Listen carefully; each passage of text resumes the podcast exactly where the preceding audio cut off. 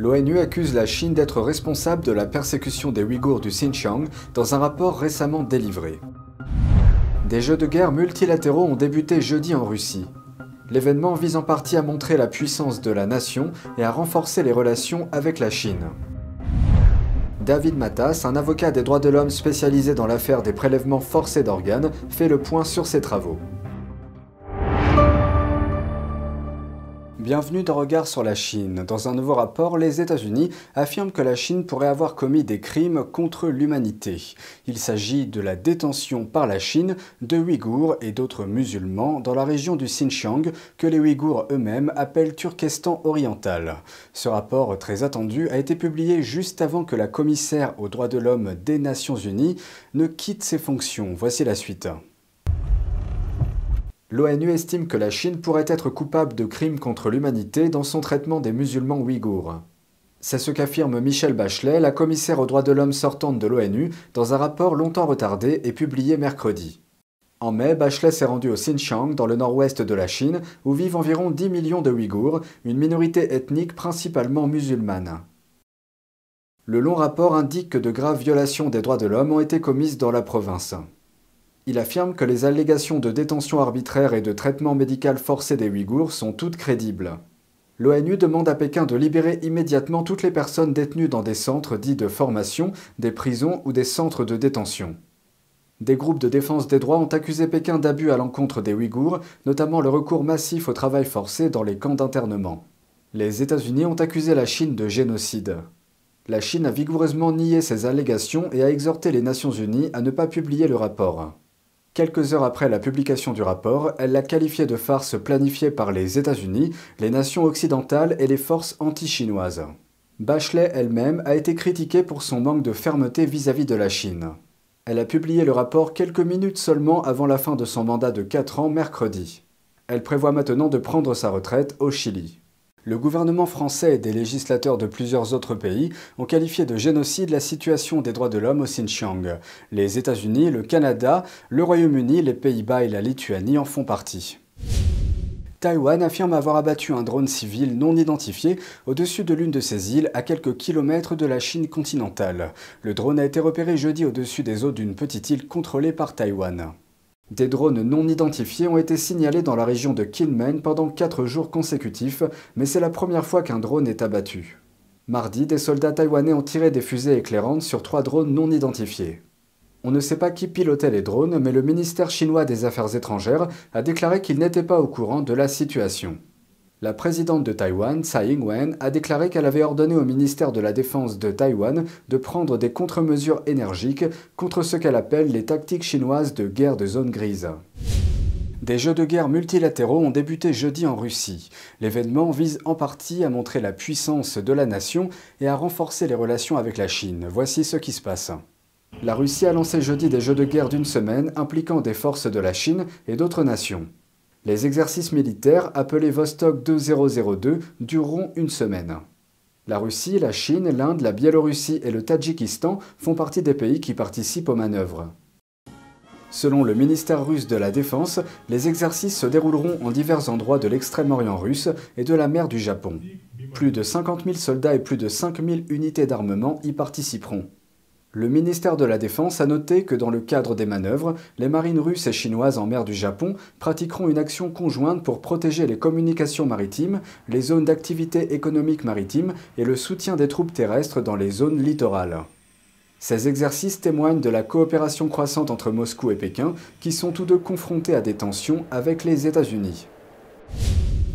Au cours des 20 dernières années, le Parti communiste chinois a supervisé le meurtre de prisonniers de conscience pour leurs organes. Les principales victimes sont les pratiquants de la discipline spirituelle Falun Gong et la population ouïghour de Chine. Certains ont qualifié de génocide cet abus à grande échelle. Dans une interview accordée à NTD et The Times, David Matas, l'un des principaux experts en la matière, fait le point sur ses travaux. En Chine, des chirurgiens sont devenus des bourreaux. Deux études récentes apportent de nouvelles preuves du commerce illégal d'organes pratiqué par le Parti communiste chinois. Elles ont identifié des documents médicaux chinois montrant que des médecins avaient prélevé des organes sur des personnes en vue d'une transplantation sans avoir effectué au préalable un test pour établir la mort cérébrale, ce qui est une procédure standard internationale. David Matas, avocat international spécialisé dans les droits de l'homme, écrit et effectue des recherches sur le prélèvement forcé d'organes en Chine depuis 2006. Ces deux études, tout d'abord, fournissent une autre piste probante qui confirme ce que nous avions déjà trouvé, à savoir que les gens sont tués par le prélèvement d'organes et pas parce que les organes ne sont pas prélevés, parce qu'ils sont en mort cérébrale. L'étude la plus récente a montré qu'une proportion importante des organes utilisés pour les transplantations en Chine continue d'être obtenue illégalement en dehors du système de registre officiel, même après 2015. C'est l'année où les autorités chinoises ont affirmé avoir cessé d'utiliser des organes provenant de prisonniers. Le sujet de l'abus des transplantations en Chine semble être, même dans la communauté médicale, peu connu. Comment Matas explique-t-il cela? Lorsque nous avons donné notre première conférence de presse sur ce sujet en 2006, il s'agissait d'une nouvelle forme de mal sur la planète et les gens étaient habitués à entendre parler d'autres formes de massacres. Et donc il est plus facile de croire en une répétition de quelque chose qui s'est produit dans le passé. Voilà une des questions que je poserai aux gens qui disent ⁇ Convainquez-moi rapidement ⁇ Je leur dirai ⁇ Que saurions-nous de l'Holocauste aujourd'hui si les nazis, les puissances de l'Axe, avaient gagné la Deuxième Guerre mondiale à la place des puissances alliées? Probablement très peu de choses. C'est cette situation. Je veux dire, évidemment, la Chine ne contrôle pas le monde entier, mais elle contrôle les sources, les informations, et ce n'est pas transparent. Mais si vous êtes un tant soit peu sceptique, lisez simplement les preuves.